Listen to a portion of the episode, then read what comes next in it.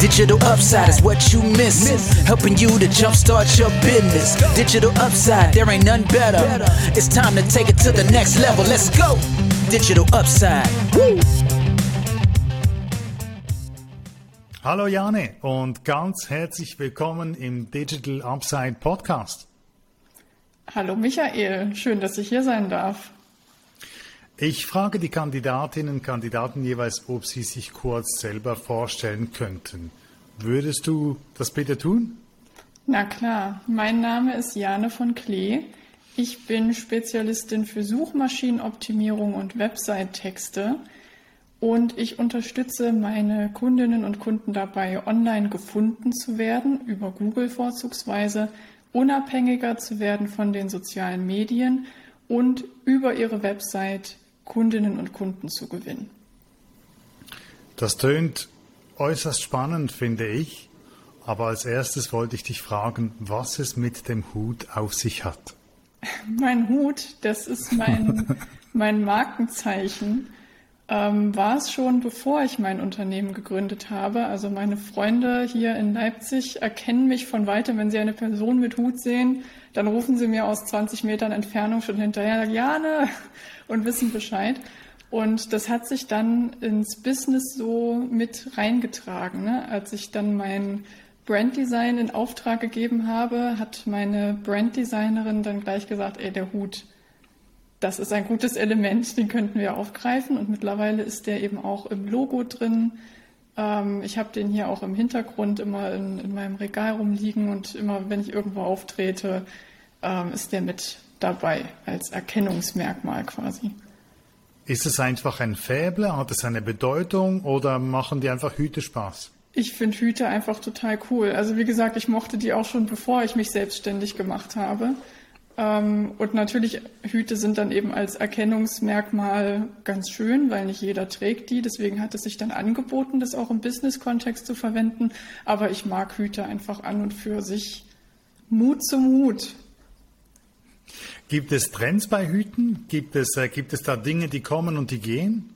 Ähm, ja, schon. Also es, und es gibt auch verschiedene Stile, auch teilweise je nach Land. Ne? Ähm, die Hüte, die die so weit bekannt sind, sind diese, diese englischen Hüte mit so ganz viel, mit so, mit so breiten Krempen und ganz viel Brimborium dran, irgendwelchen Schleifchen und Tüll und hast du nicht gesehen.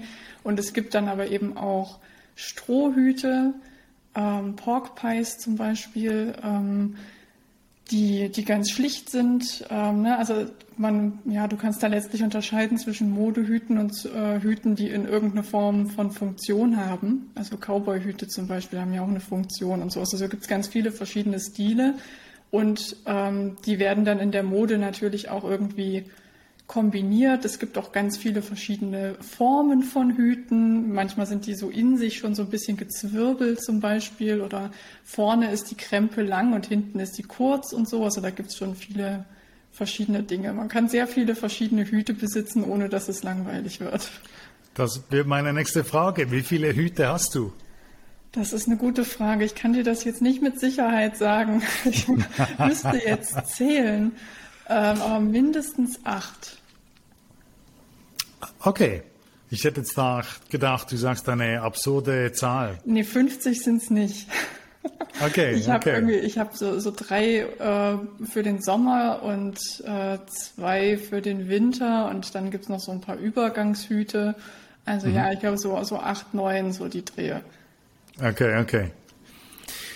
Ich bin auf ähm, durch das Lesen eines Textes auf dich gestoßen ähm, und die Geschichte, die du dort beschrieben hast, die Anfänge ähm, deiner Selbstständigkeit haben mich berührt.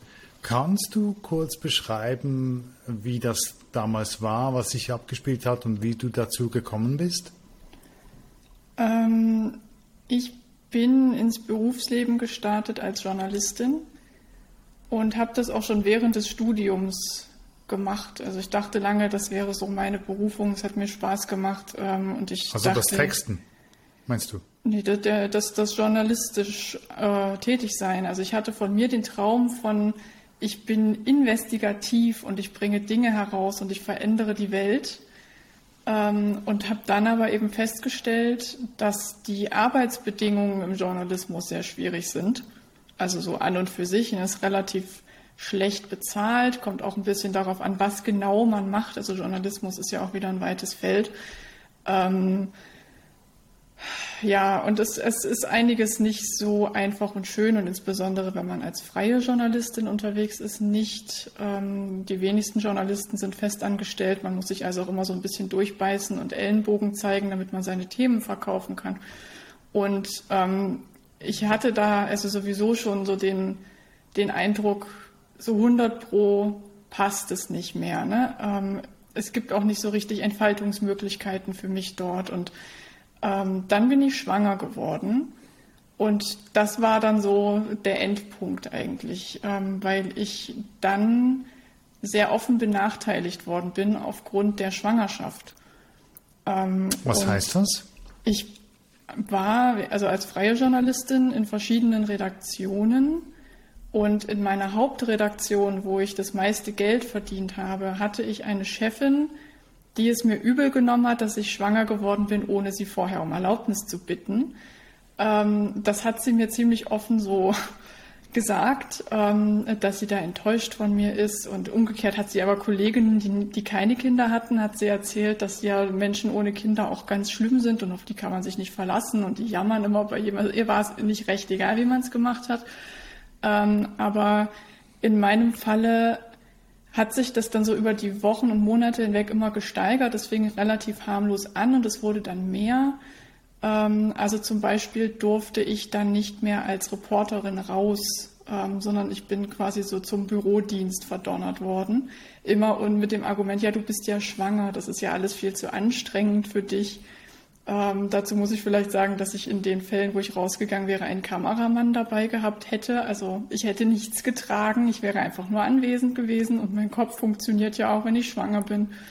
Ähm, das, das wäre eigentlich so das Spannende gewesen, das Rausgehen. Ja, das ist das, was mir, also ich meine, es gibt auch im Büro, ne, also so diese redaktionellen Tätigkeiten, die können auch schön sein, aber das war nicht das, wofür ich in dieser Redaktion eigentlich war. Ähm, dann streckenweise, wenn ich irgendwie im Schnittraum saß, das sind so abgetrennte Kabinen, ne, alles so schön schalldicht und so, ähm, wo man dann als Redakteur mit einem Cutter zusammensitzt und die Beiträge fertig schneidet. Und du kriegst halt dann nicht mit, was außen passiert. Und wenn ich da reingegangen bin, habe ich dann zu den Kollegen gesagt, sagt sag Bescheid, wenn ihr essen geht, ich komme dann mit. Und es hat mir halt niemand Bescheid gesagt. Ähm, oder ich war zu einer Weiterbildung angemeldet und ähm, meine Chefin sagte mir dann, sie brauchen mich an dem Tag ganz dringend in der Redaktion. Es gibt da Personalmangel und sie können auf keinen Fall auf mich verzichten. Und dann habe ich so ein bisschen enttäuscht gesagt, ja, okay, wenn es nicht anders geht, bin ich halt da. Ähm, und habe dann ein bisschen später festgestellt, dass sie stattdessen eine Kollegin angemeldet hat. Habe dann mhm. mit der Kollegin gesprochen, gesagt, wie kommt es eigentlich, dass du da jetzt hingehst? Ne? Zu mir hat sie gesagt, großer Personalmangel. Und die Kollegin sagte dann zu mir, na ja, zu mir hat sie gesagt, du wärst freiwillig von der Weiterbildung zurückgetreten, weil du ja schwanger bist und es dir nicht zutraust. Ne, wo ich nicht weiß, ob meine Chefin dachte, dass ich mich nicht austausche und dass ich es nicht mitbekomme. Praktisch habe ich es mitbekommen. Ähm, und seinen Gipfel nahm das dann, als ich ähm, als Aufgabe bekommen habe, große U's gegen kleine U's zu tauschen. Da hat eine, äh, eine Sendung, die dort im Fernsehen lief, den Namen geändert. Das war ein Eigenname und die wollten sich halt künftig nur noch klein schreiben statt groß. Und ähm, dann war meine Aufgabe eben durch alle Blogartikel und äh, ja, Online-Artikel der letzten Jahre zu gehen und überall dieses große U gegen das kleine U auszutauschen. Ne, was ja so eine Aufgabe ist, die könntest du jedem Praktikanten geben. Da musst du jetzt nicht fünf Jahre studiert haben. Ähm, ich habe dann angemerkt, dass ich das wenig sinnvoll finde, auch weil sich ja die Artikel von vor fünf Jahren sowieso niemand mehr anschaut und wenn, dann stört das auch niemanden, aber nein, das musst du unbedingt. Und dann habe ich abends die Übergabe bekommen von einem Tagesverantwortlichen zum nächsten, der sagte, ja, Jana hat die großen U's gegen die kleinen U's getauscht, das musst du dir nicht nochmal angucken, wir mussten sie nur irgendwie beschäftigen. Und diese E-Mail war eigentlich nicht für mich gedacht, aber irgendwie bin ich da ins CC gerutscht und habe sie halt bekommen. Und das war dann der Moment, wo ich dachte, ey Leute, macht euren Scheiß alleine, um es mal auf gut Deutsch zu sagen. Ähm, und wo für mich dann klar war, ich komme nicht zurück.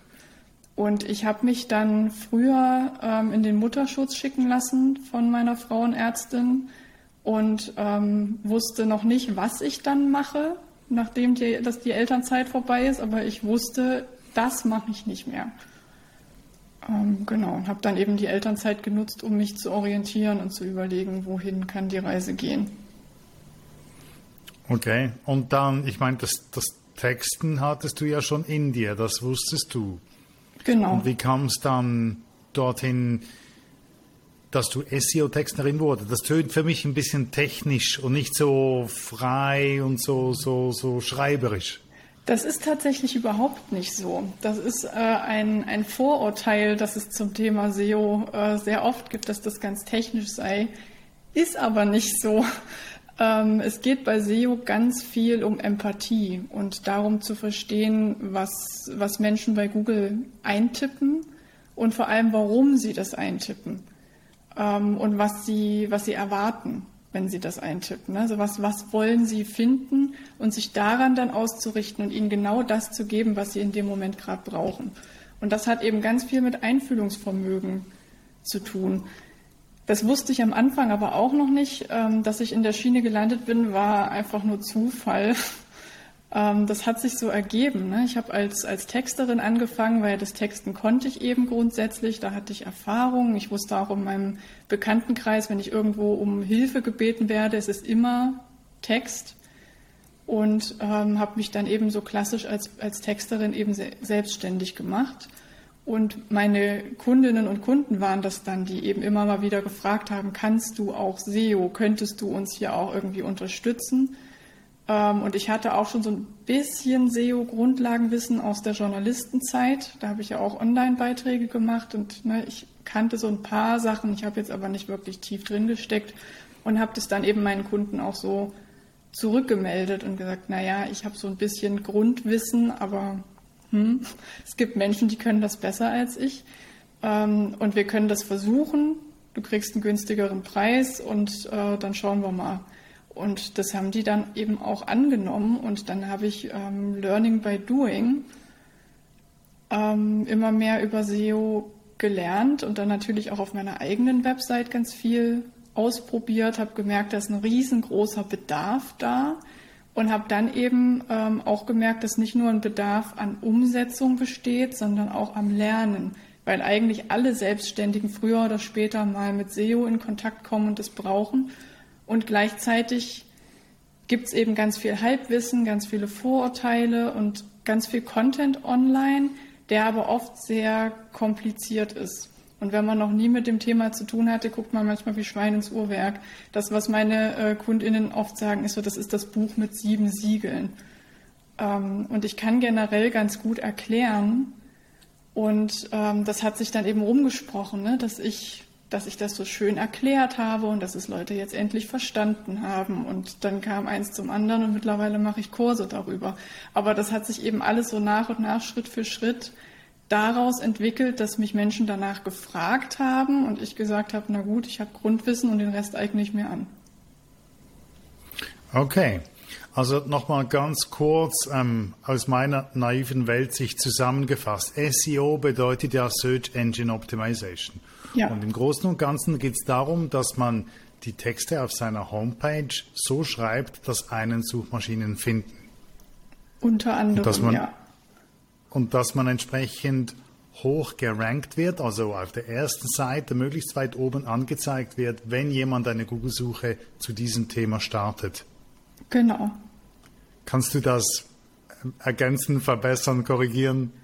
Ähm, also ja, Suchmaschinenoptimierung hat genau zum Ziel, dass man ähm, bei Google möglichst weit vorne gefunden wird zu relevanten Suchbegriffen, also Suchbegriffen, die zu unserem jeweiligen Thema passen. Ähm, und das ist natürlich ein Ziel, das viele Selbstständige haben, weil das super komfortabel ist, wenn wir die nicht, also wenn wir, wenn wir Kundinnen und Kunden quasi nicht hinterherlaufen müssen, irgendwie in den sozialen Medien oder sonst wo und sagen, hey, mich gibt's und guck mal, was ich für ein tolles Angebot habe, sondern die Leute von sich aus eben googeln und dann selbst auf unser Angebot stoßen und auf uns zukommen können das ist wahnsinnig attraktiv und deswegen wollen das auch ganz viele und deswegen gibt es da eben diesen eigenen Zweig, wie schaffe ich das, wie komme ich bei Google nach vorne. Und ähm, wie du gesagt hast, der größte Teil davon betrifft die Texte. Wie schreibe ich gute Texte? Also es geht eigentlich schon damit los, wie wähle ich gute Themen aus. Da kommen diese, diese berüchtigten Keywords dann ins Spiel, die, glaube ich, auch jeder schon mal gehört hat, der eine Website gebaut hat. Wie wähle ich Themen aus? Wie wähle ich die Keywords aus? Wie schreibe ich gute Texte? Ähm, und dann geht es aber noch ein bisschen weiter. Also SEO hat ziemlich viele einzelne Zahnräder, die ineinander greifen müssen, damit das ganze Konzept funktioniert. Also der, der gute Text ist die Basis und je nachdem, in welchem Themenbereich man unterwegs ist und wie, wie, wie viel Konkurrenz es dort gibt, kann das auch reichen, wenn ich einfach nur gute Texte schreibe. Praktisch ähm, wollen halt alle bei Google auf Seite 1. Und es gibt aber nur zehn Plätze auf Seite 1, sodass da, ähm, sodass wir da in der Regel auch schon relativ viele MitbewerberInnen haben ähm, und uns durchsetzen müssen. Und dann kommen eben diese anderen Geschichten mit dazu. Ähm, das ist ein kleiner technischer Teil, zum Beispiel, dass wir schauen, dass die Ladegeschwindigkeit der Website gut ist, ähm, dass die auf verschiedenen Gerätegrößen funktioniert. Ne? Also nicht, dass ich irgendwie auf dem Handy die Seite aufrufe und dann ist die Schrift so klein, dass ich sie gar nicht mehr lesen kann. Ähm, und es zählt aber auch viel Strategie dazu, zum Beispiel, wie ähm, präsentiere ich meine Inhalte auf der Website, wie ordne ich die an, was steht im Menü und was nicht ähm, wie verlinke ich zwischen verschiedenen Seiten? Wie kriege ich vielleicht andere Websites von außen dazu, dass die auf mich verlinken und auf mich verweisen? Das ist für Google nämlich auch ein Vertrauensbeweis. Ne? Also würdest du jetzt quasi auf deiner Website einen Link zu mir setzen und sagen, schaut mal bei Jane vorbei, die hat, keine Ahnung, einen super hilfreichen Blogartikel geschrieben oder so, dann würde Google das zur Kenntnis nehmen und denken, ah, jemand empfiehlt sie, da muss sie ja ganz gut sein. Ne? Und dann eben die, die Frage, von wem lassen wir uns am besten verlinken? Wie kriegen wir das hin, dass wir diese Links bekommen? Ähm, um jetzt so eine kleine Auswahl zu nennen. Also da gibt es noch so Faktoren, auf die man da auch Einfluss nehmen kann und die da auch hilfreich sind. Ich habe auch gelesen, dass Schriftgrößen, also ähm, die, die Größe des Titels von H1 bis, ich weiß auch nicht, H3, 4, 5 und die Bilder dazu im Text eine Rolle spielen. Ähm, also die, die Größe an sich von der, von der Schrift eher nicht, sondern es geht darum, dass man die Überschriften hierarchisch strukturiert. Also dass man jeder, der eine wissenschaftliche Arbeit schon mal geschrieben hat, zum Beispiel an der Uni so eine Abschlussarbeit, kennt das Prinzip, dass man in so wissenschaftlichen Arbeiten dann die Punkte erstens hat und zweitens und drittens und manchmal noch 3.1, 3.2, 3.3 und 3.3.1, 3.3.2 und so weiter. Ähm, und so ist das auf der Website auch. Da nennt man äh, diese, diese Überschriften halt H1, H2, H3 und so weiter. Und die H1 steht ganz oben. Das ist diese große Überschrift, die wir haben. Und die H2 sind die normalen Zwischenüberschriften, die man setzen kann.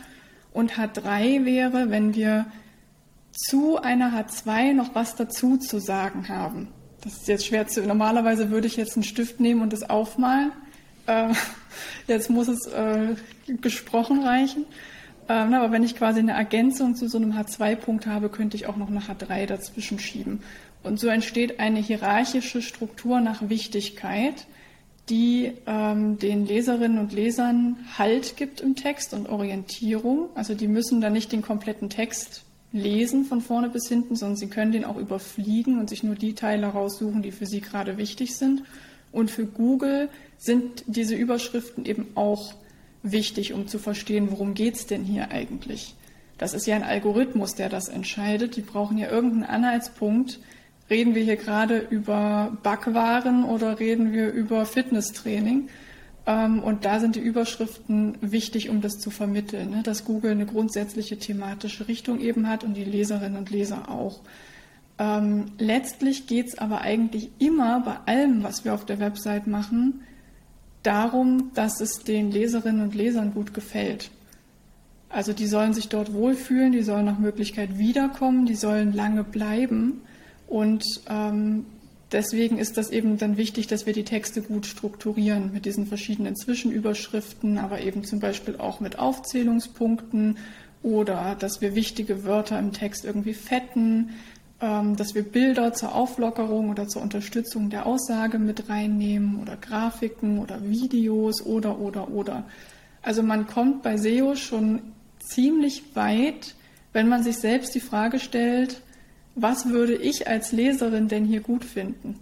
Was braucht es, damit mein Thema gut ankommt?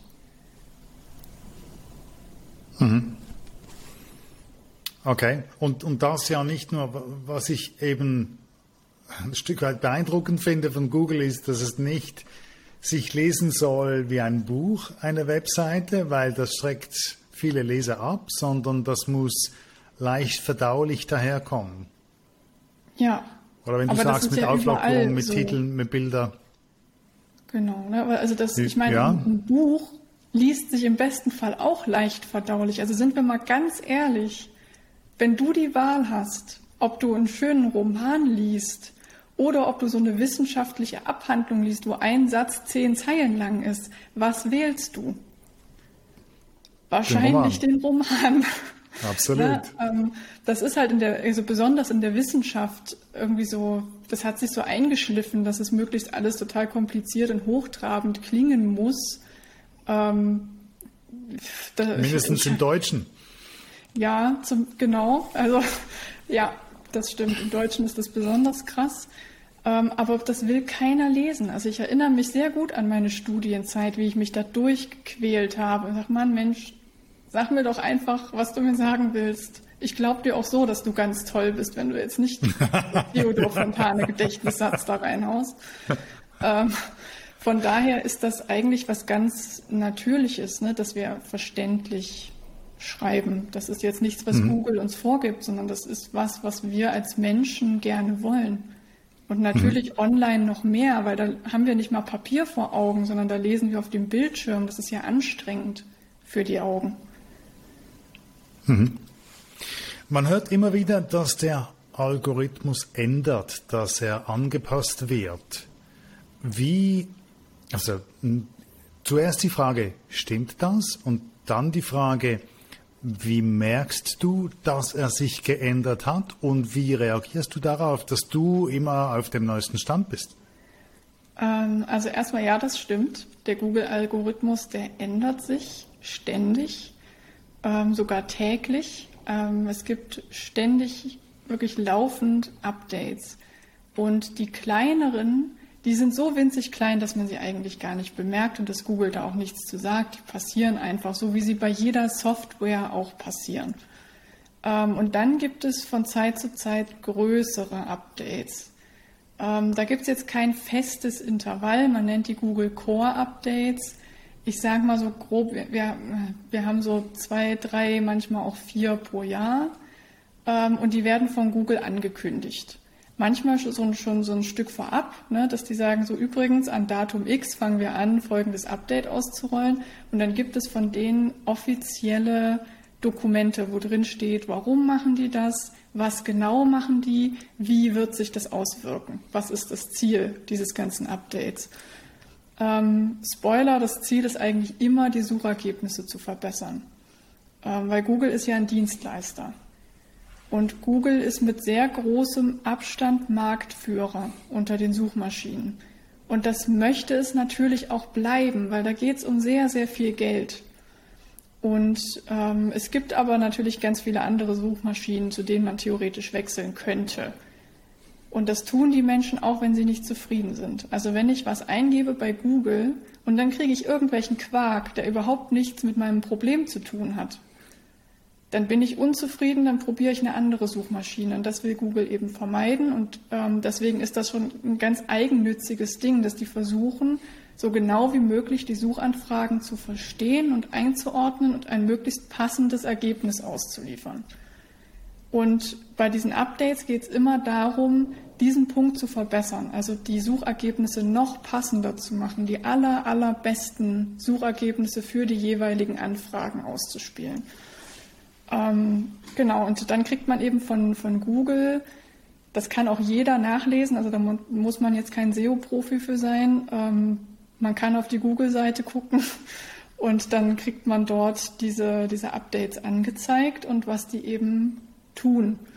Und ähm, es gibt auch verschiedene Seiten online, auf denen man verfolgen kann, wenn so ein, also normalerweise dauert das Update ein paar Tage. Ne? Das ist nicht innerhalb von zehn Minuten plötzlich da, sondern die spielen das so über mehrere Tage hinweg ein und dann gibt es so ein paar Schwankungen. Also man sieht, einige Seiten verlieren dann plötzlich im Ranking und stürzen ab und andere kommen irgendwie hoch und dann pendelt sich das alles wieder so ein bisschen ein und man kann das erstmal so ein, zwei Wochen beobachten, bevor man dann eine Analyse zieht. Und da gibt es aber auch Seiten, auf denen man das dann verfolgen kann. Ne, also welche Branchen sind gerade besonders betroffen? Gibt es irgendwelche Auffälligkeiten? Ähm, ich kann da zum Beispiel den Bericht von Systrix empfehlen. Die machen das nach jedem Core-Update, dass sie dann einen extra Blogartikel veröffentlichen, wo die das genau analysieren. Wann ist das Update gekommen? Was ist danach passiert? Welche Seiten sind hoch? Welche sind runtergegangen im Ranking? Was können wir daraus schlussfolgern? Für Leute, die ein Online-Business betreiben, ist wahrscheinlich SEO ein Buch mit sieben Siegeln, wie du es gesagt hast. Was rätst du diesen Leuten? Sagst du denen, okay, ähm, investiert man halt ein paar Stunden, um da ein bisschen reinzukommen? Oder sagst du, hat keinen Zweck, outsourcen, ein Profi geben, geht zu Jane und dann kommt das alles gut? Es kommt ein bisschen drauf an. Also, grundsätzlich, SEO braucht natürlich ein bisschen Zeit, wenn ich es selber mache. Was meinst du damit? Na, also zum einen dauert es einen Moment, bis die Maßnahmen greifen. Ne? Wenn ich jetzt heute anfange, SEO zu machen, dann werde ich Ergebnisse sehen in ein paar Wochen bis Monaten. Also Google selbst sagt vier bis zwölf Monate. Und je nach Thema, ich habe es auch schon schneller gesehen als vier Monate, ich habe es auch schon länger äh, gesehen als zwölf Monate, ne, aber so als grober Richtwert vier bis zwölf. Ähm, je nachdem eben, in welchem Themenbereich man sich bewegt. Und darauf muss ich, äh, muss ich eingestellt sein. Und ich muss darauf eingestellt sein, dass ich ähm, SEO nicht einmal mache. Also ich lese mich da nicht einmal ein und dann setze ich irgendwo ein paar Häkchen oder ich schreibe zwei schöne Texte und dann ist der Drops gelutscht sondern SEO passiert fortlaufend. So wie Social Media Marketing eigentlich auch, ne? Nur dass ich eben auf Instagram beispielsweise dann eben ständig neue Posts veröffentliche und so im gleichen Prinzip überarbeite ich bei SEO meine Website permanent und versuche sie besser zu machen. Ich schreibe Blogartikel zum Beispiel. Ähm, ich schaue mir dann die Zahlen und Analysen an ähm, und schaue, welche Texte werden jetzt schon gefunden, welche noch nicht, kann dann gegebenenfalls nochmal nachoptimieren. Also SEO hört niemals auf. Und das heißt nicht, dass ich jetzt jede, jede Woche irgendwie drei meiner fünf Arbeitstage da reinstecken muss. Man kann auch schon ganz viel schaffen, wenn man sich jede Woche zwei Stunden Zeit dafür nimmt. Aber ein bisschen Zeit muss ich mir dafür auf jeden Fall freiräumen. Und wenn ich weiß, ich habe diese Zeit nicht, aber ich habe vielleicht Geld, dann kann ich es auslagern. Ähm, mhm.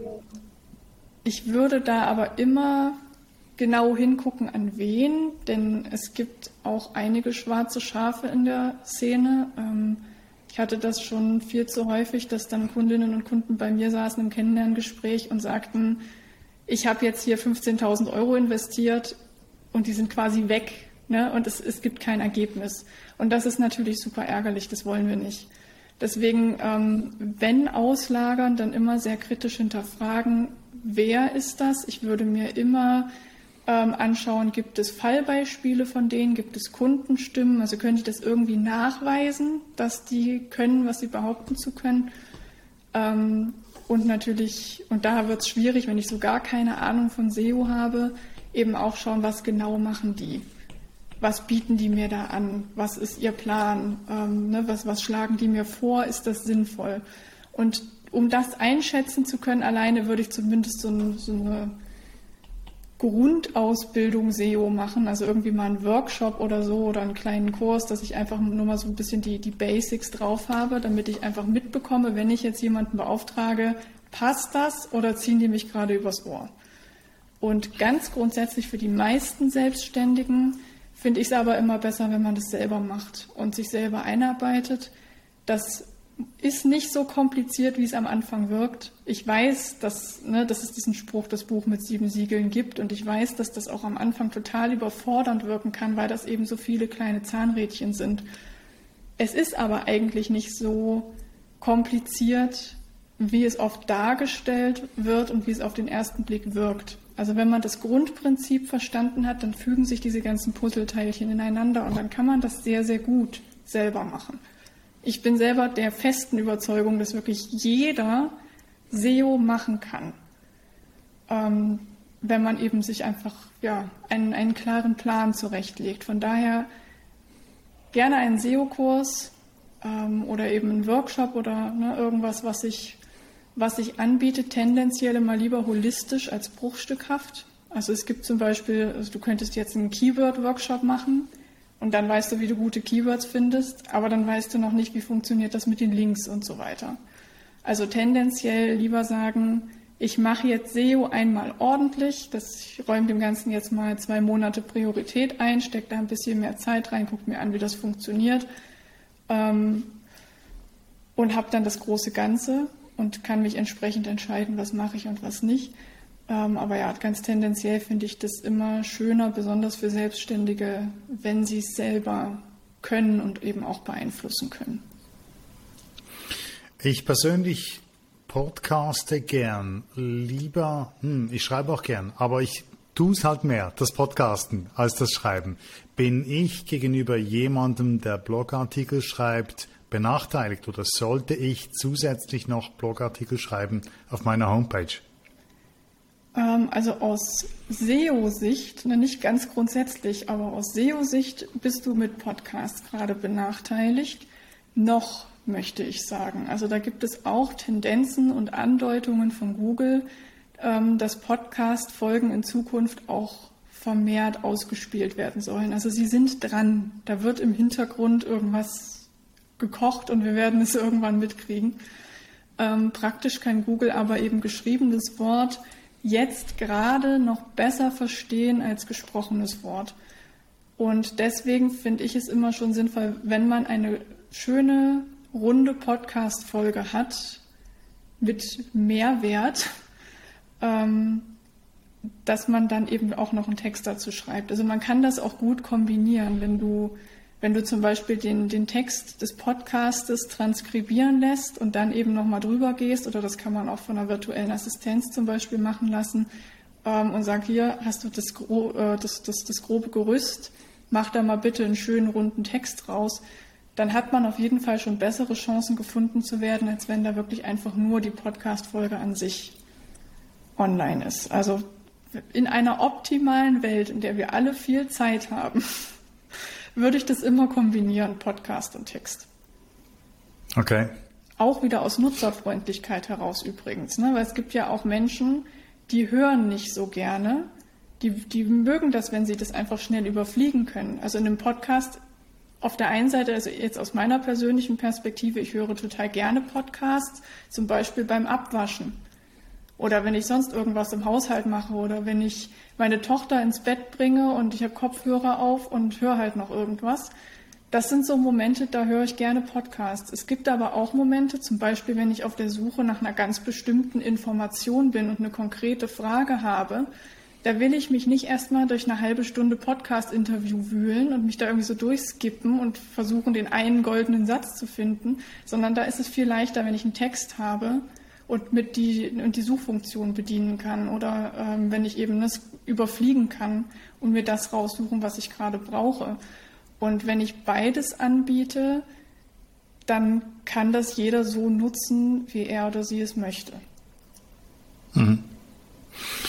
Kann das SEO und die Google-Suche die Social Media ersetzen? Fragt sich, in welcher Hinsicht. Ich mache immer ungern so pauschal Aussagen. Also Social Media hat ja durchaus auch einen Sinn und Stärken. Ich persönlich bin jetzt nicht so gerne auf Social Media aktiv, weil ich ziemlich introvertiert bin und sehr viel Zeit für mich im stillen Kämmerlein für mich alleine brauche. Und mir zieht Social Media Energie. Aber nichtsdestotrotz funktioniert Social Media für viele als Marketingkanal gut. Und ähm, was wir dort halt besser können als auf dem Blog, ist ähm, die Interaktion. Also auf dem Blog, wenn wir eine Kommentarfunktion haben, dann kann da natürlich jemand kommentieren und wir können uns da so ein bisschen austauschen. Ähm, und wenn man einen anderen Blogger findet, den man sympathisch findet oder wo es thematische Überschneidung gibt, dann kann man sich da auch verbinden und schauen, machen wir vielleicht mal was zusammen oder so. Ähm, aber auf Social Media ist das oft unmittelbarer. Ne? Ich kann kommentieren, ich kann liken, ich kann teilen, ich kann Privatnachrichten schreiben. Das geht alles schneller. Ich muss da keine Plattform wechseln. Ähm, und ich kriege halt viel kleinere Häppchen in kürzerer Zeit. Also in meinen Augen ergänzen sich die verschiedenen Kanäle einfach sehr gut. Google ist dann super, beziehungsweise ein eigener Blog, wenn jemand schon mit einer Frage kommt und weiß, was er gerade lesen und wozu er was wissen möchte. Auf Social Media suchen die Leute eher nicht aktiv, sondern da lassen die sich berieseln. Die sitzen dann abends auf ihrem Sofa oder im Bus ähm, und scrollen. Und möglicherweise sehen sie dann zufällig irgendwas, wo sie denken, ach guck mal, ist ja interessant und gucken sich das an. Ähm, das passiert über Google hingegen wieder seltener. Und das kann man halt eigentlich ganz schön kombinieren. Ich würde aber nie alleine nur auf Social Media setzen, wenn mir das viel zu unsicher wäre. Weil du dann als sie angewiesen bist. Genau, es ist ja eine fremde Plattform. Ne? Und wenn Mark Zuckerberg beschließt, ach boah, gar keinen Bock mehr auf Facebook und er macht das Ding von einem Tag auf den anderen zu, dann stehen wir halt blöd da. Ähm, ne? Oder es passiert ja auch, dass Leute gehackt werden und dann plötzlich der Account gesperrt ist. Da gab es ja in der Online-Business-Szene auch gerade erst wieder einen größeren Fall. Ähm, das ist super ärgerlich. Was machst du dann? Also wenn, wenn Social Media dann dein einziges Standbein ist, dann fällt halt komplett alles in sich zusammen. Und das wäre mir persönlich halt einfach zu unsicher. Während wir eben sowohl bei unserem Blog und unserer Website an sich, als auch bei Podcasts und bei Newsletter, ne, also bei diesen Formaten, die uns selbst gehören, da haben wir auch die alleinige Verantwortung und die alleinige Hoheit drüber und können entscheiden, was wann wie passiert. Könnte man sagen, Google ist mehr empfangend, also jemand sucht etwas und findet dann zu mir und Social Media brauche ich mehr, um meine Message nach draußen zu äh, bringen? Ja, das würde ich so unterschreiben. Okay. Wenn du ein Werbebudget, also nehmen wir an, ich habe ein Werbebudget parat. Gehe ich deiner Meinung nach damit zu Google oder zu Instagram? Du meinst, wenn es jetzt, also Werbebudget im Sinne von Anzeigen schalten oder im genau. Sinne, ja. Google AdWords versus ähm, Instagram Ads das ist im Endeffekt das gleiche Spiel. Also ich glaube, ich würde es aufteilen, weil die, mit den Google Ads erreichst du Menschen, die sich schon zu einem Thema informieren. Ne, die, die wollen schon was zum Thema wissen und dadurch sind die dann auch, wenn sie eine passende Ad kriegen, eher geneigt, da drauf zu gehen und vielleicht auch was zu kaufen, weil die in ihrer Kundenreise weiter sind. Die haben gedanklich schon ne, mehr überlegt, ähm, was ist bei mir gerade los, welche Themen beschäftigen mich, warum, was könnte mir helfen? Und so weiter. Ähm, und bei Social Media kann ich halt Zufallstreffer landen und Menschen erreichen, die vielleicht noch gar nicht wissen, dass es mein Thema gibt oder dass es relevant für sie ist oder dass ich ein Angebot habe, das gerade super gut passt. Ähm, also bei Google ist es immer mehr so, so dieses, ich spreche Menschen an, die schon ein Bewusstsein haben, aber noch nicht so ganz 100 pro entschieden sind und auf Social Media spreche ich eben auch die Leute an, die noch völlig am Anfang stehen mit dem Thema und noch überhaupt nicht wissen, ähm, wie, zum Beispiel, dass es das Thema eben überhaupt gibt. Mhm. Wenn ich auf Google meinen Namen eingebe, meinen Digital Upside Namen eingebe, dann komme ich bei Nummer 1. Wenn ich aber meinen persönlichen Namen eingebe, dann komme ich unter ferner Liefen. Kann ich SEO so einrichten, dass ich für 5, 6, 10 Keywords an Stelle Nummer 1 komme? Ja, theoretisch ja. Ähm, praktisch? Praktisch auch. Kommt halt immer ein bisschen, ob es jetzt ähm, das, das, jetzt pauschal zu sagen, ob das, äh, ich nehme mal an, dass es entweder deine Startseite oder deine Über mich-Seite, die man dann äh, findet.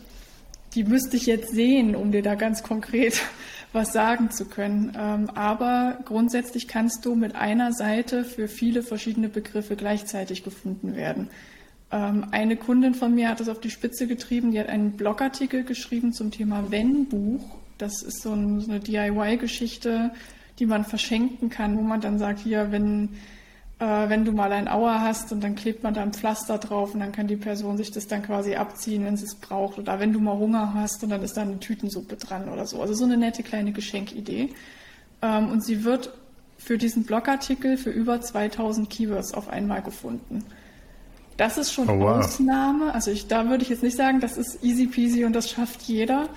Ähm, aber daran sieht man, dass es grundsätzlich geht. Und ähm, was so Standard ist, was wirklich auch ziemlich einfach ist, ist, dass man so fünf bis zehn Keywords auf einmal hinkriegt. Das ist absolut machbar. Okay, das ist soweit normal und machbar. Ja. Da muss ich einfach mein SEO verbessern. Sprich, einen Kurs bei dir buchen. Zum Beispiel, ja. Verlinken wir unbedingt ähm, in die Show Notes. Ich möchte dir noch ein paar Fragen stellen in Richtung Unternehmertum. Als du dein Business neu aufgebaut hast, was fandest du daran am schwierigsten? Ähm, ich glaube, aus der Fülle der Informationen zu entscheiden, was für mich jetzt wichtig ist und womit ich anfange. Also gefühlt ist mir von allen Seiten irgendwas zugebrüllt worden und natürlich hat jeder Experte von sich gesagt, dass sein Thema gerade das Wichtigste ist. Ne? Die einen sagten, mach unbedingt Facebook und die nächsten sagten, nein, Instagram und die dritten sagten, du brauchst eine Website und so ging das dann immer weiter und ich war dann zu ganz vielen Newslettern angemeldet und habe ganz viele Freebies irgendwie runtergeladen und mir Webinare angeguckt und solche Sachen und habe halt überall so bruchstückhafte Informationen bekommen und dann zu entscheiden, womit fange ich an und wo lege ich jetzt meinen Fokus drauf, was ist für mich jetzt gerade am sinnvollsten. Das fand ich sehr schwer. Und wie hast du es gelöst? Viel ausprobieren. Also ähm, ich habe viel auf mein Bauchgefühl gehört. Ähm, ich habe auch relativ viel investiert am Anfang. Also ich habe mir gleich Unterstützung gesucht, weil ich dachte, bevor ich jetzt hier ewig rumeiere mit verschiedenen Themen und mir das alles selber beibringen muss, nehme ich jetzt das Geld in die Hand. Ähm, hast du finanziell investiert? Hm? Finanziell hast du investiert? Genau, ich habe finanziell investiert und dann natürlich auch zeitlich. Also ich habe ähm, das nicht ausgelagert. Das Einzige, was ich ausgelagert habe, war mein Branddesign. Ansonsten habe ich alles selber gemacht, aber mir eben zum Beispiel Kurse oder ähm, Coachings geholt, die mich da unterstützt haben. Ähm, und dann habe ich eben viel ausprobiert. Also am Anfang zum Beispiel habe ich erstmal Facebook-Marketing versucht, habe dann gemerkt, das ist jetzt nicht das, was mich glücklich macht und habe dann das nächste probiert. Also es war auch nicht immer so, dass ich von Anfang an die richtige Entscheidung getroffen habe. So richtig in Anführungszeichen. Ich glaube auch, das geht gar nicht, wenn man anfängt, weil es fehlt einfach der Überblick und du kriegst halt von allem nur die theoretischen Informationen, so diese Lehrbuchinhalte. Aber was dann für dich spezifisch funktioniert und was für deine Zielgruppe funktioniert und was sich eben auch einfach gut anfühlt, das darf ja auch vielleicht noch Spaß machen nebenbei. Ich glaube, da müssen wir ein Stück weit einfach ausprobieren. Und das habe ich dann getan und geschaut, ähm, dass ich alles irgendwie mal anteste ähm, und ein bisschen rumspiele und gucke, womit fühle ich mich wohl. Mhm. Und äh, wann hast du begonnen? 2019. Und ab welchem Zeitpunkt hattest du den Eindruck, jetzt bin ich, bin ich wo dran, jetzt kommt da Leben rein, jetzt entsteht was? Äh, Frühjahr 2020 also sehr bald. Ja, ähm, das, also ich sage mal, das, das erste halbe Jahr meiner Selbstständigkeit, das war sehr schwierig. Also ich habe konstant rote Zahlen geschrieben und ich wusste, das kann ich so nicht ewig laufen lassen. Ich bin dann auch erstmal Halbzeit zurück in den Journalismus gegangen, nicht in die Redaktion, in der es so schlimm war, sondern in eine andere. Und trotzdem hatte ich da wenig Lust drauf. Ne? Und es musste aber eben sein, weil irgendwie musste ich meine Miete bezahlen. Und ähm, ich habe mir dann einen Coach gesucht, einen Online-Business-Coach und mit dieser Person zusammengearbeitet und geschaut, was ist die Positionierung, mit der ich jetzt rausgehen will, was genau möchte ich eigentlich machen. Ich habe dann meinen ersten Online-Kurs entworfen und habe den dann eben im ähm, Frühjahr 2020 das erste Mal gelauncht. Und ich habe dann mit diesem Kurs auf Anhieb einen fünfstelligen Betrag verdient. Und das war mein allererster Launch. Also ich hatte das nie vorher gemacht. Ich wusste nicht, wie funktioniert ein Webinar und so. Und dann dachte ich, wenn das jetzt beim ersten Mal schon so gut geklappt hat, dann kann ich es auch wiederholen. Also dann wird das auch wieder funktionieren. Und so war das dann auch. Und ab dem Moment wusste ich, dass das wird. Wer war dein Coach? Sigrun. Okay. Okay, sie war auch schon bei mir im Podcast. Ja. Ja. Die Welt ist klein. Hast du heute noch einen Coach? Ähm, ja, ich wechsle immer mal wieder meine Coaches. Also ich bin mittlerweile auf dem Stand, dass ich weniger Kurse buche, weil die meisten Online-Kurse eben eher allgemein gehalten sind, ne? so ein, äh, ein Einstieg in ein Thema bieten und entweder ich habe diesen Einstieg schon bekommen in die Themen oder ich will mich nicht mehr einarbeiten. Also ich bin ja jetzt auf einem ganz anderen Stand. Ich bin ja nicht mehr Gründerin. Ich habe ein Team im Hintergrund. Ähm, ich muss nicht mehr alles selber machen. Und entsprechend, wenn ich in Weiterbildung investiere, dann sind es eher so Gruppenprogramme mit kleinen Gruppen oder eben eins zu eins Coachings. Und die dann auch nicht unbedingt so super allgemein und irgendwie jemand begleitet mich ein halbes Jahr und wir machen alles und nichts, sondern sehr spezifisch. Also ich habe zum Beispiel mich letztes Jahr äh, coachen lassen im Bereich Teamaufbau ähm, und genau solche, solche Geschichten. Ich habe jetzt zwischendurch, ähm, und da ging es so um das Thema, wie, wie bringe ich Ordnung in mein Produktportfolio. Ne? Da hatte ich so den Eindruck, es ist alles so ein bisschen wild gewuchert und ich war mir nicht mehr sicher, welche Angebote will ich behalten und welche können weg. Und die, die ich behalte, bleiben die so oder passe ich die irgendwie an? Ähm, und habe mir da eben mal einen Blick von außen gewünscht. Zum Beispiel, da habe ich mir dann wieder dafür einen Coach gesucht. Also ich bemerke einen Bedarf, irgendein Thema, über das ich gerne sprechen würde, und dann suche ich mir jemanden, der genau in dem Bereich Ahnung hat. Mhm. Dann ist es schon sehr spezialisiert. Ja.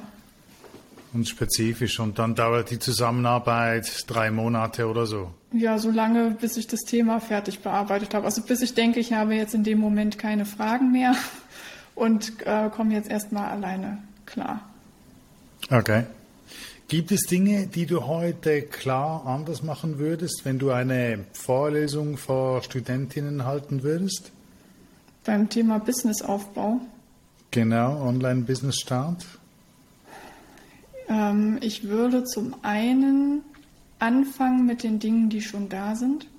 Also ich habe zu viel Geld gesteckt in Dinge, von denen ich dachte, man müsste sie haben, weil sich das irgendwie so gehört und weil das professionell ist. Zum Beispiel ein Logo. Ich habe als allererste Amtshandlung habe ich ein Logo designen lassen. Völlig sinnlos, würde ich nicht wieder machen. Also jetzt, ne, wo mein Unternehmen irgendwie gestanden ist und eine klare Richtung hat, ist das auch sinnvoll, dass ich ein Logo habe. Aber ganz am Anfang hätte es das nicht gebraucht, sondern da wäre es eigentlich eher angezeigt gewesen, rauszugehen, mich sichtbar zu machen, erste Kunden zu gewinnen ähm, und auch da wieder ganz viel auszuprobieren, weil am Anfang hat man vielleicht ein Angebot im Kopf, von dem man denkt, das, das ist cool, das macht mir Spaß und ich glaube, das brauchen die Leute auch. Aber in der Praxis kann das ganz anders sein.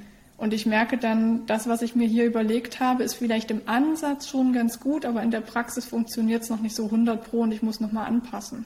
Oder auch mit der Zielgruppe. Ich habe eine Vorstellung davon, mit wem möchte ich arbeiten. Und dann habe ich die ersten zwei, drei Kunden und irgendwie ist es unangenehm. Und dann hinterfrage ich, warum ist es gerade unangenehm? Ähm, habe ich vielleicht eine, eine durch die rosarote Brille geguckt beim Thema Wunschkunde ähm, und merke gerade, dass ich doch was anderes möchte. Also das ruckelt sich so zurecht im Laufe der Zeit, eben durch ganz viel Ausprobieren und einfach machen. Und ich glaube, erst wenn man eine gewisse Klarheit gewonnen hat, eine Stabilität im Sinne von, was ist meine Richtung und wo will ich hin, ist es sinnvoll, dann in so Sachen wie Design zum Beispiel zu investieren. Weil sonst passt man das auch einfach viel zu häufig an. Also mein, mein erstes Markendesign, das hatte ich ein bisschen mehr als ein Jahr, anderthalb Jahre, irgendwie so. Und dann habe ich es komplett austauschen lassen, weil es nicht mehr gepasst hat. Und das war echt einfach Geldverschwendung. Ich habe da sogar noch Briefpapier zu drucken lassen. Ich habe keinen einzigen Bogen von diesem Briefpapier jemals verwendet. Meine Tochter malt da heute drauf. also völlig unnötige Investitionen. Deswegen, also das wäre, glaube ich, so das, ähm, das Erste, dass ich sage, schau auf das Wesentliche. Also wer bin ich, was mache ich und für wen?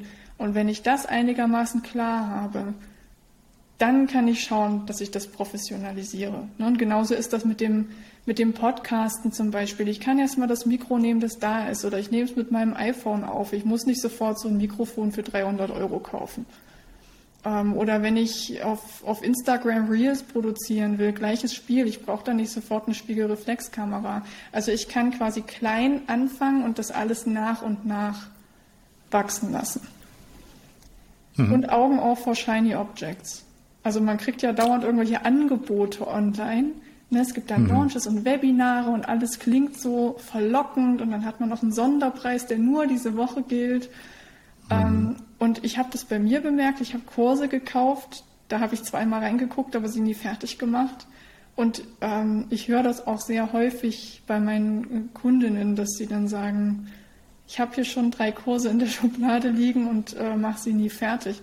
Also wenn wenn es so glitzernde, schöne Angebote gibt, wo man geneigt ist zu sagen, ach, das ist so toll und das ist so eine super Gelegenheit und das nehme ich jetzt mit, dann eben zu hinterfragen, brauche ich das gerade wirklich und ist das realistisch, dass ich mich jetzt auch damit beschäftigen kann? Weil in der Schublade nützt es mir nichts. Wie findest du für dich die Antwort auf diese Frage? Ich versuche, und ich, das da, äh, da, da, möchte ich das Versuchen betonen, weil manchmal ist das leichter äh, als in anderen Momenten. Also das ist bei mir ein kontinuierlicher Prozess und ich arbeite daran. Ich versuche möglichst ähm, ehrlich und realistisch mit mir selbst zu sein. Ich öffne meinen Kalender, schaue da rein, was ist in den nächsten Wochen und Monaten geplant. Also welche Zeiten sind fix weg? Welche Projekte sind fest eingeplant? wie viel Zeit bleibt dann noch übrig? Ist das realistisch, da jetzt noch was Neues zu starten? Und wenn ich sage nein, weil ich habe ja noch eine Woche, äh, ein, eine Stunde pro Woche übrig, oder ich bin vielleicht jetzt schon so überlastet, dass ich überhaupt nicht mehr weiß, wie ich meine ganzen Aufgaben koordinieren soll, dann bin ich vielleicht kurz traurig und denke ich, ich würde aber so gerne. Aber dann muss äh, die Erwachsene in mir halt übernehmen und sagen, jetzt gerade ist nicht die Zeit dafür. Aber wir können es ja vielleicht nächstes Jahr machen. Und ähm, ich habe hier so eine interne Wunschliste, wo ich mir so Sachen draufschreibe. Ne? Wenn ich weiß, das, das würde mich interessieren, ich würde das gerne angehen, dann schreibe ich mir das auf und dann mache ich es eben vielleicht nächstes Jahr, aber nicht jetzt. Und dann machst du auch eine Rangliste. Ja, die, manchmal geht das zu während der Börse, mal geht's hoch, mal geht's runter und dann mache ich eine Priorisierung, was ich jetzt als nächstes würde. Genau, ja, manchmal entwickeln sich ja auch Dinge. Also bei allen Plänen, die wir so mhm. schmieden können, es kommt ja doch immer irgendwie anders. Ähm, und manchmal, wenn ich mir überlegt habe, so in, in genau einem Jahr werde ich dann folgendes Thema angehen, in dem Jahr kann so viel sein und manchmal mache ich dann doch was anderes. Aber dadurch, dass ich es aufschreibe, ist es zumindest erstmal nicht weg und es fühlt sich nicht so an, als hätte ich jetzt endgültig Nein gesagt und mir quasi selber was verboten, sondern ich habe es nur verschoben. Mhm. Mhm. Ja, und manchmal, wenn es dann eine Weile ich, liegt, kommt es mir dann auch weniger wichtig vor. Ja, ähm, habe ich auch schon häufig ähm, erlebt, vor allem das noch mehr mit Dingen, mit Gadgets. Ich mag Gadgets ähm, und ich habe die Erfahrung gemacht, wenn ich mir die Gadgets aufschreibe, die ich gerne hätte, und das nach vier, acht Wochen noch dasteht, dann will ich es wirklich. Ja.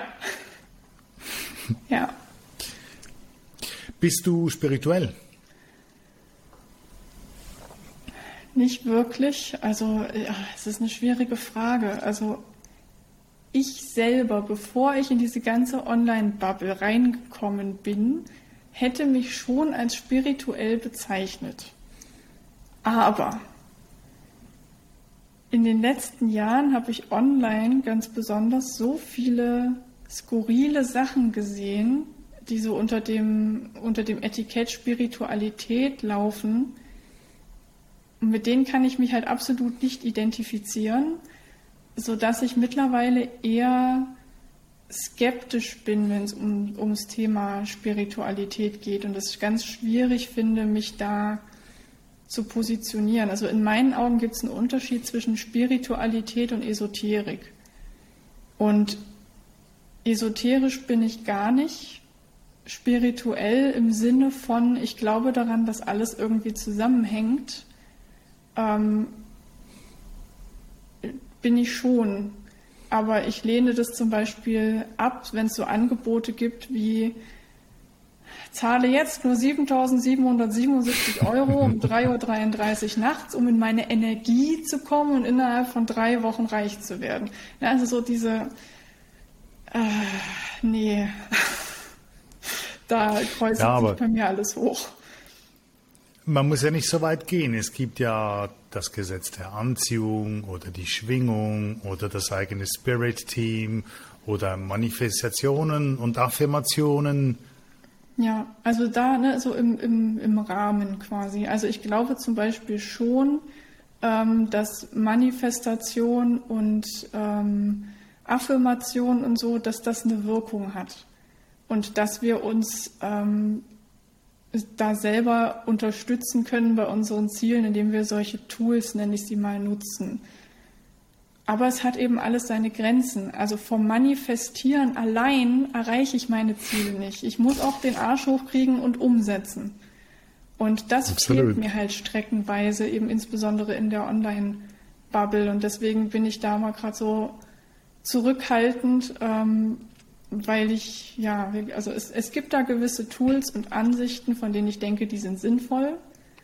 Ähm, und ich glaube zum Beispiel auch, was in den Wald reinschallt, das kommt auch wieder raus und solche Geschichten. Ne? Ähm, oder dass, ähm, dass man merkt, welche, welche Energie im Raum ist. Also wenn ich zum Beispiel ein Webinar okay. habe und ich gehe da schon in dem Glauben rein, naja, ich verkaufe ja jetzt eh nichts, dann verkaufe ich auch nichts. Also das strahle ich aus. Und wenn ich, ähm, wenn ich ganz offen und, ähm, und gut gelaunt da reingehe und mit Selbstbewusstsein, dann strahle ich auch das aus. Also ich glaube schon, dass es diese Dinge gibt und dass man die für sich nutzen kann, aber eben in einem, in einem Rahmen. Also das sind Unterstützer. Aber letztlich das, was erfolgreich macht, ist immer umzusetzen. Mhm. Oder kombinieren. Die gute Einstellung, die richtige Ausstrahlung kombinieren mit, mit Wissen, mit dir als Person. Ja, genau. Aber ja, wir, wir müssen halt den Weg gehen. Wir manifestieren mhm. alleine bringt uns auch nirgendwo hin. Mhm. Du hast jetzt zweimal von Online-Bubble gesprochen. Ein Bubble ist für mich etwas, das sich aufbläst, ein Stück weit künstlich ist und irgendwann platzt, wie die Immobilienblase, die wir hatten. Wählst du bewusst diesen Ausdruck Internet Online Bubble? Ähm, das ist ja so ein Begriff, den, den viele verwenden und den ich äh, so gelernt habe, glaube ich. Okay. Ähm, ich weiß nicht, ob die platzt in dem Sinne. Ähm, aber was ich zum Beispiel merke, wenn ich, also dieses ganze Thema Human Design zum Beispiel, das sehe ich sehr kritisch. Ich glaube da nicht dran. Ähm, ich lasse alle das glauben, die das glauben wollen. Also ich gehöre nicht zu denen, die sagen, was, daran glaubst du, was bist du denn für, keine Ahnung, dummer Mensch oder so. Nee, also ich bin wenn, wenn jemand den Eindruck hat, das hilft mir irgendwie, oder ich höre ja von manchen Menschen auch, sie haben den Eindruck, sie kennen sich dann selber besser und sie verstehen besser ihre eigenen Beweggründe und können besser Entscheidungen treffen und so, ist das für mich total fein. Ähm, jeder kann da Wege wählen, die ihm selber gut tun, solange es anderen nicht schadet. Aber wo bei, mich, bei mir zum Beispiel wieder so eine Grenze erreicht war, da habe ich mich ähm, mit anderen Online-Unternehmerinnen unterhalten über das Thema Teamaufbau. Und eine der Anwesenden sagte, wenn sie ähm, eine Stelle ausschreibt, dann müssen ihre Bewerber immer ihr Human Design Chart mit abgeben. Und wenn das Human Design Chart nicht ins Team passt, dann stellt sie die Person nicht ein. Und in meinen Augen ist das Diskriminierung, weil ich kann eine Person, also dieses Human Design Chart wird letztlich aufgrund des Geburtszeitpunkts und des Geburtsortes berechnet. Und gehen wir mal davon aus, es hätte da irgendwelche Energien und so weiter gegeben und das hat irgendwie einen Einfluss und mein Human Design Chart sagt was über mich aus, dann ist das ja trotzdem nicht das Einzige, was mich als Person prägt. Also ich kann eine Person nicht kennen, nur weil ich anhand ihres Geburtsdatums ein Diagramm erstellt habe. Ich weiß trotzdem nicht, wie ist die aufgewachsen zum Beispiel, was hat sie geprägt in dieser Zeit, ähm, in, welchem, in welchem Freundeskreis ist sie unterwegs. Also diese, welche Charaktereigenschaften hat sie. Also ich kann höchstens, wenn wir daran glauben wollen, irgendwie Tendenzen ablesen. Und ich finde es sehr hart, dann zu sagen, ich gebe Leuten den Job nicht, weil ihr Geburtsdatum nicht das Richtige ist. Ähm, das finde ich dann zum Beispiel schwierig. Und wenn ich dann über solche Dinge ähm, spreche und ähm, dann merke ich, ich kann das mit anderen online affinen Menschen tun, weil die haben das mitbekommen und ähm, die haben vom Thema Human Design schon gehört. Wenn ich das jetzt in meinem Offline-Freundeskreis zum Beispiel anspreche, muss ich erstmal erklären, was denn überhaupt Human Design ist. Die wissen das gar nicht. Und ähm, das meine ich mit Bubble. Ne? Es, es gibt so, so Lebensbereiche, die die einen mitbekommen und die anderen nicht. Und gewisse hm. Sachen passieren online öfter als offline. So wie eine eigene Welt, in der man die eigene Sprache, die eigenen Ausdrücke hat für Dinge, die innerhalb der Welt wissen alle, was du meinst, aber außerhalb eben nicht. Genau. Mhm. Okay. So viel zum Bubble. Ähm, ich möchte langsam zum Ende des Gespräches kommen. Ähm, wir sind doch ähm, schon über eine Stunde am Plaudern. Ich wollte dich fragen, wie du dich erholst. Was ist die Secret Source, Neudeutsch, für deine Erholung? Bücher. Bücher lesen. Bücher. Manchmal okay. ganz klassisch, indem ich lese. Aber ich finde es zum Beispiel auch ultra entspannend, meine Bücherregale umzusortieren. Also ich habe ich habe richtig, richtig viele Bücher. Ich bin da so ein kleiner Nerd ähm, und ich habe teilweise auch Bücher doppelt. Ich kaufe die nicht nur, um sie zu lesen, und ich kaufe auch Schmuckausgaben oder so illustrierte Ausgaben, einfach nur, weil sie schön sind. Und ähm, für mich ist das total entspannend, wenn ich mich vor mein Bücherregal stelle und mir die einfach nur angucke und mir überlege, was kann ich als nächstes lesen oder ich blätter durch so einen schönen Schmuckband durch oder eben ich überlege mir eine neue Ordnung für mein Bücherregal und räume die alle aus und räume sie dann in anderer Reihenfolge wieder ein. Das ist, glaube ich, schon ziemlich spleenig, aber das entspannt mich sehr. Okay, also wenn du ähm, richtig müde bist am Ende des Tages, dann ziehst du dich zurück und liest ein Buch. Genau. Hast du einen Buchtipp? Ich habe sehr viele Buchtipps. In welchem Bereich willst du einen haben? Einfach etwas leicht verdauliches, das, äh, das du mir zum Beispiel empfehlen könntest. Irgendwie ein, ein schöner Roman oder so. Ein, etwas leicht verdauliches. Also ein Roman, mhm. den ich sehr, sehr, sehr gerne habe, äh, ist Sungs Laden von Karin Kalisa. Okay. Den kann ich sehr empfehlen. Ähm, den fand ich echt herzerwärmend und total schön. Und kaum einer kennt den. Ich verschenke den total gerne. Und bisher fanden ihn auch alle schön, ähm, die ihn von mir geschenkt bekommen haben. Okay. Ähm, ich werde dich jetzt nicht spoilern, aber wenn es dich interessiert, kannst du ja mal googeln. Und dir das den interessiert mich sehr, ja. Lesen. Genau, also den, den mag ich sehr gerne. Okay, werde ich mir notieren und anschauen. Kannst mir dann gerne ja. Bescheid geben, wie er dir gefallen hat. Okay, werde ich tun, auf jeden Fall. Wenn dich jemand kontaktieren möchte, wenn jemand einen Kurs von dir buchen möchte oder sonst in Kontakt mit dir treten möchte, wie, wo findet man dich? Ähm, man findet mich, indem man meinen Namen googelt, Jane von Klee, man landet dann direkt auf meiner Website. Ansonsten äh, lautet meine Website auch direkt janevonKlee.de. Ähm, ansonsten bin ich auch auf Instagram offiziell. Ich poste da nicht so wahnsinnig viel, weil wie gesagt, Social Media ist jetzt nicht so mein Hauptkanal, aber es gibt einen Instagram-Kanal und gelegentlich poste ich mal was. Und ansonsten. Ja, und die Posts, die du machst, finde ich sehr cool. Dankeschön. Ja, wirklich. Ich habe zum Beispiel den Post ähm, 80 Millionen Bundestrainer. Der ja. war klasse. Ja, großartig. Manchmal, wenn ich so, so Gedanken habe, die zu klein sind um, äh, oder die mir zumindest zu klein vorkommen, um da jetzt einen extra Blogartikel zu, zu schreiben, dann mache ich da mal einen Post draus. Genau, also auf Instagram bin ich. Ähm, es gibt auch ein Newsletter von mir ähm, mit einem, mit einem SEO-Spickzettel als Begrüßungsgeschenk übrigens. Also für alle, die sich denken, das Buch mit sieben Siegeln, oh Gott, oh Gott ähm, sind da die wichtigsten Punkte auch äh, nochmal zusammengefasst. Genau, aber der Hauptpunkt ist eigentlich meine Website. Da ist alles zu finden, was es über mich zu finden gibt. Okay, wunderbar. Werde ich ebenfalls unten in den Show Notes verlinken. Jane, ganz, ganz herzlichen Dank für all diese Infos, dass du geduldig meine Fragen äh, beantwortet hast und dass wir zusammen sprechen konnten.